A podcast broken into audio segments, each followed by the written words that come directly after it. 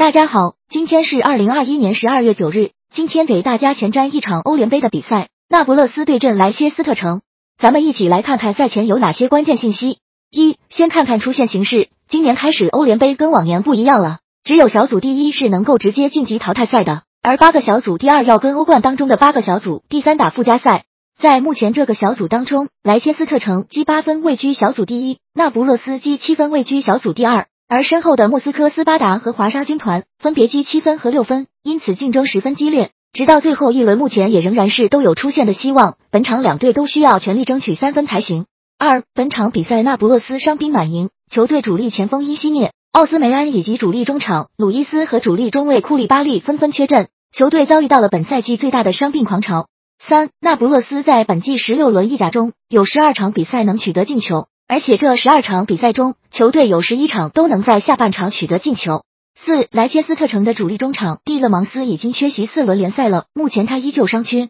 而他最近缺阵的四轮联赛球队只赢一场，其中零比三惨败于强队切尔西。五，莱切斯特城的中场麦迪逊在近期伤愈复出，他复出之后四场比赛中有三场都能取得进球，期间贡献三球三助攻，状态相当火热。六，本季英超联赛中，除首轮零封狼队，莱斯特城在此后十四场联赛场场丢球，包括对阵伯恩利、诺维奇这样的降级区球队。